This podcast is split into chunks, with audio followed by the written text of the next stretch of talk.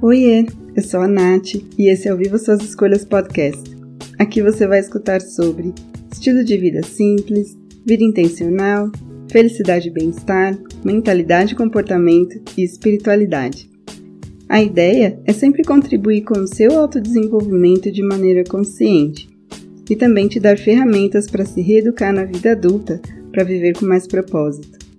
Lembre-se que você é livre para definir sucesso e felicidade nos seus próprios termos. Bora para o episódio de hoje?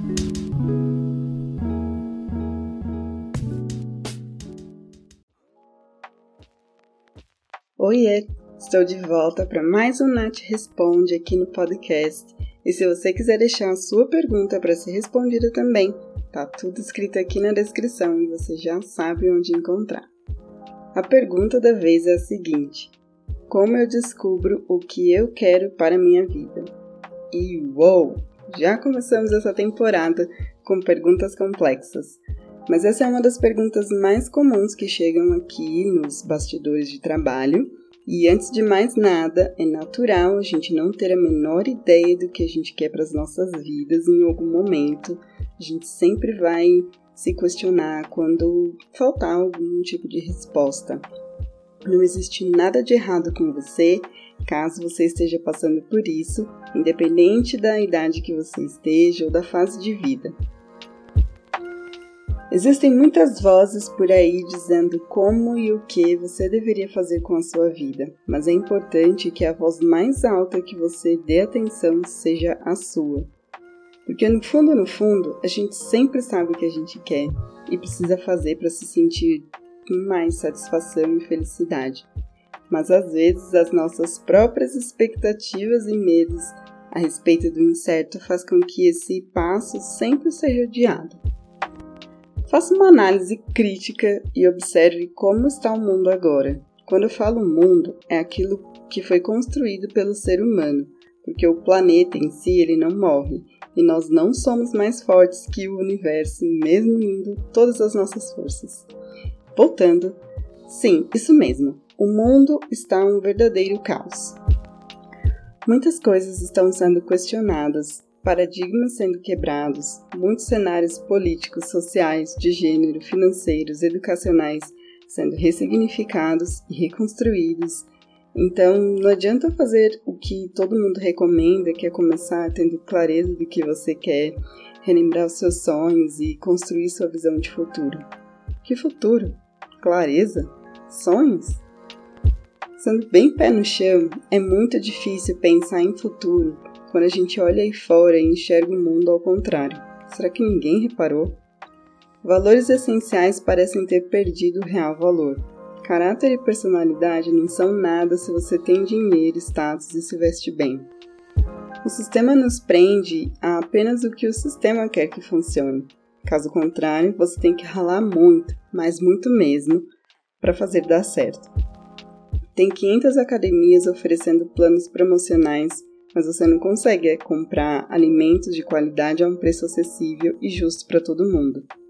Tem faculdade oferecendo desconto de Black Friday o ano todo, mas você não encontra oportunidades de trabalho que estão dispostas a esperar você se especializar. Chega, acho que eu já dei exemplos demais. A real é que todo mundo recebeu a mesma programação de vida sobre nascer, crescer, você já conhece essa narrativa que eu já falei ela diversas vezes aqui. É, até a ideia da aposentadoria tranquila e feliz. Mas essa visão de vida já mudou há um tempo e tem muitas pessoas é, realmente patinando para fazer as coisas darem certo e para que a vida tenha sentido com a realidade que a gente vive agora. E quando a gente chega na parte onde a família está formada, a carreira já foi trilhada, a casa própria comprada e os boletos sendo pagos, é aquilo. A gente fica no modo repeat. É mais difícil encontrar com pessoas que trilharam caminhos diferentes e estão vivendo experiências incomuns quando a vida está estabilizada.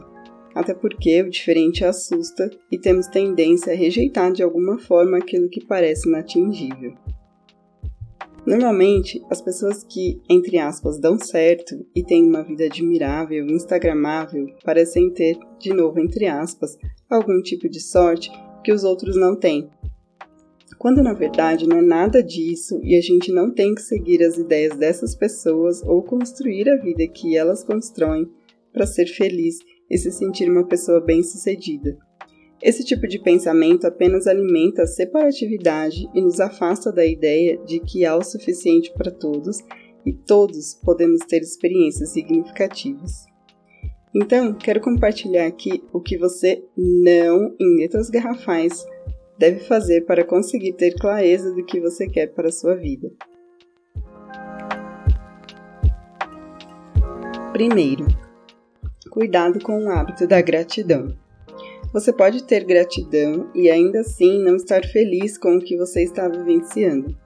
Sim, agradeça suas conquistas atuais, desde as coisas mais simples, como ter água limpa saindo da torneira da sua casa, ou um smartphone para que você consiga me ouvir agora. Até o trabalho que você pode odiar, mas é o que ainda precisa no momento. Mas se essas situações da qual você agradece não te trazem satisfação, com relação à sua vida e contentamento no dia a dia genuínos, você já sabe o que você precisa fazer e o que, que você precisa mudar, sem precisar de tanto esforço. 2. Pense na sua vida agora, ao invés dos próximos 5 anos. É importante dar vida aos seus sonhos, sem dúvida alguma, mas de que adianta pensar nos próximos 5 ou 10 anos se você não consegue viver em paz com a sua realidade agora? Para isso, eu recomendo escrever uma carta do seu eu do futuro para o seu eu de agora. Futuro é uma coisa que existe apenas na nossa mente e você pode imaginar como é a sua vida no futuro e o que você fez para chegar lá. Tem episódio aqui falando sobre como você pode fazer isso e eu te convido a passar por lá depois que você acabar isso daqui. 3. Vá devagar com as recomendações. É muito comum que as pessoas digam para seguir dicas de livros, blogs e afins, especialmente os de autoajuda. Mas a gente tem que lembrar que nem sempre os best-sellers estão falando sobre uma vida real e que você consegue sustentar no longo prazo sem surtar. Existem leituras riquíssimas e extremamente valiosas Apenas tome cuidado e se atente se é algo que você realmente dá conta e te ajuda a ser alguém melhor de acordo com os seus valores. Nada contra o milagre da manhã, apenas não funciona para mim e tá tudo certo. Quarto, não se descabele procurando seu propósito de vida. Sua vida não se resume a achar a bolinha do meio do Ikigai muito menos a encurtar sua vida a ponto de colocar seu propósito dentro de um pequeno imã na geladeira. Se a gente excluir todas as expectativas, estar vivo já é o seu propósito na vida. Essa é uma grande oportunidade se você pensar que é pura consciência tendo uma experiência humana. Abraçar alguém importante, sentir seu perfume favorito, comer algo que te lembra aquele gostinho de infância e todas as pequenas coisas que às vezes não damos valor preenchem o nosso propósito na vida. 5.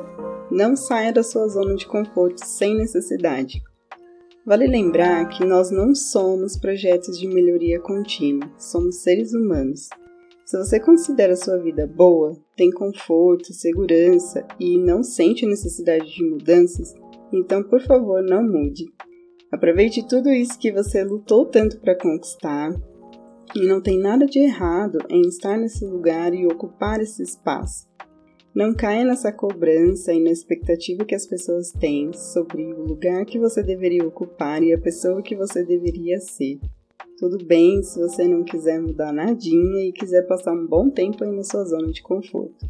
Só você realmente sabe direcionar aquilo que é importante para você e o lugar onde você deve estar.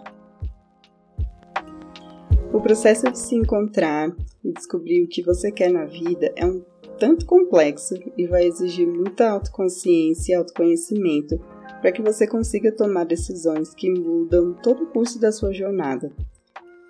E aproveitando que eu estou aqui falando justamente sobre isso, eu quero te convidar para a masterclass gratuita Como se encontrar na vida, e aproveitar para se inscrever para a próxima sessão.